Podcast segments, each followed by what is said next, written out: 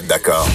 Bonjour tout le monde, c'est Sophie Durocher. Très content de vous retrouver en ce lundi 9 mars, en ce lendemain de la Journée internationale des droits de la femme. Je sais pas si vous avez remarqué, euh, comme moi, je voyais ça beaucoup passer sur les médias sociaux. Les gens se souhaitaient euh, bonne journée de la femme, bonne journée de la femme. Ils se photographiaient devant toutes sortes de situations, rendaient hommage à leur mère, à leur sœur, à leur c'est pas la fête des mères, les amis, là. On célèbre la journée internationale des droits des femmes.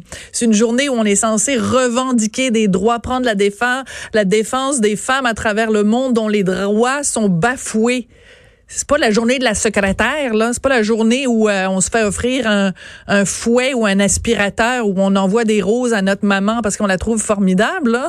je voyais ça passer, je me disais, je sais pas, il y a la définition, il y a plein de gens qui ont pas eu le mémo. La journée internationale des droits des femmes. C'est comme euh, c'est c'est pas et un autre truc tiens qui m'a aussi frappé sur mon compte Instagram, je sais pas ce qui s'est passé mais plein de femmes que je suis sur Instagram se sont photographiées la craque des seins des gros plans de la craque des seins. Bonne journée de la femme. C'est une façon assez particulière célébrer la journée internationale des droits de la femme. En tout cas, j'espère que pour vous, le 8 mars a été une journée de réflexion, de solidarité avec ces femmes dont les droits sont bafoués partout à travers le monde, pas juste ici au Québec. Mais ce serait très difficile de faire la liste de tous les pays à travers le monde où les droits des femmes sont bafoués. On va en parler un petit peu plus tard d'ailleurs dans le cadre de cette émission. On va parler euh, d'excision, de mutilation génitale. Je veux profiter de l'occasion pour revenir sur euh, le témoignage de deux femmes euh, courageuses. On en a parlé un petit peu à l'émission la semaine dernière. Deux euh, mères musulmanes qui ont déposé ce qu'on appelle un affidavit. Donc vraiment une déclaration sous serment.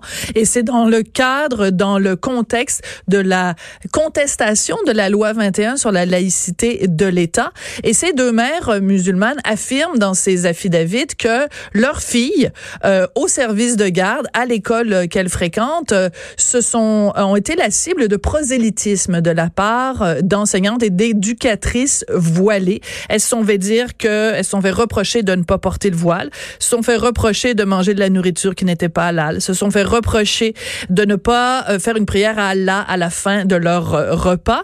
Bref, de ne pas avoir un bon comportement de bonne musulmane selon certains critères. Donc, ces deux affidavits-là ont été déposés euh, donc sous serment dans le cadre de la contestation de la loi 21. Je vous en avais parlé à l'émission en vous disant j'ai hâte d'entendre ce que les féministes québécoises vont dire de ça et euh, j'ai hâte de voir comment les médias au Québec vont réagir à ça. Ben la semaine s'est passée puis il n'y a pas eu beaucoup de réactions. Jusqu'à samedi euh, dernier, donc à son émission à Radio-Canada, Joël Lebigot a lu au complet un article du Devoir sur ce dossier-là.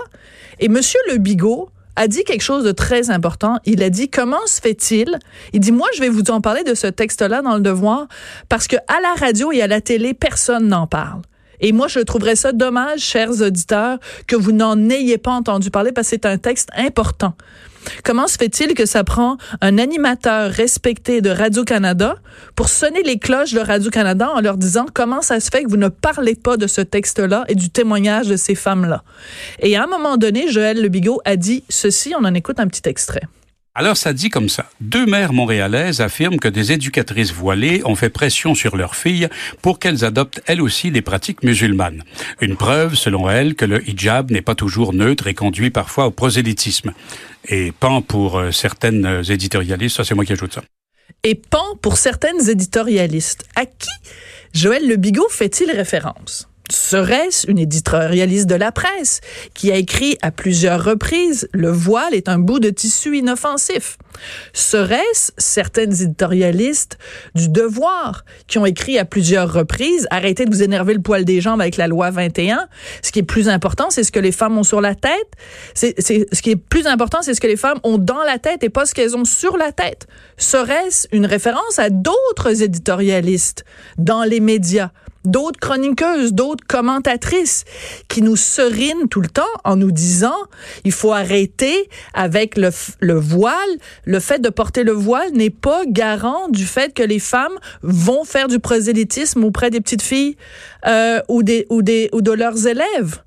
Elles sont où, ces éditorialistes-là, aujourd'hui, maintenant qu'on a ces deux affidavits, des témoignages sous serment de deux mères musulmanes qui disent, écoutez, nous, c'est pas vrai qu'on a fui la Tunisie, qu'on a fui l'Algérie, qu'on a fui le Maroc, où règne là-bas un intégrisme religieux pour se retrouver ici et se faire que nos petites filles se fassent dire qu'elles ne sont pas des bonnes musulmanes si elles ne portent pas le voile. C'est pour ça qu'elle existe, la loi 21, et je voudrais saluer Monsieur Le Bigot qui a souligné les contradictions de ces féministes qui ont un féminisme à géométrie variable et surtout qui a dénoncé le silence de certains médias face le témoignage de ces deux mères musulmanes. Alors quand je vois ça, je pousse un grand. Ben voyons donc.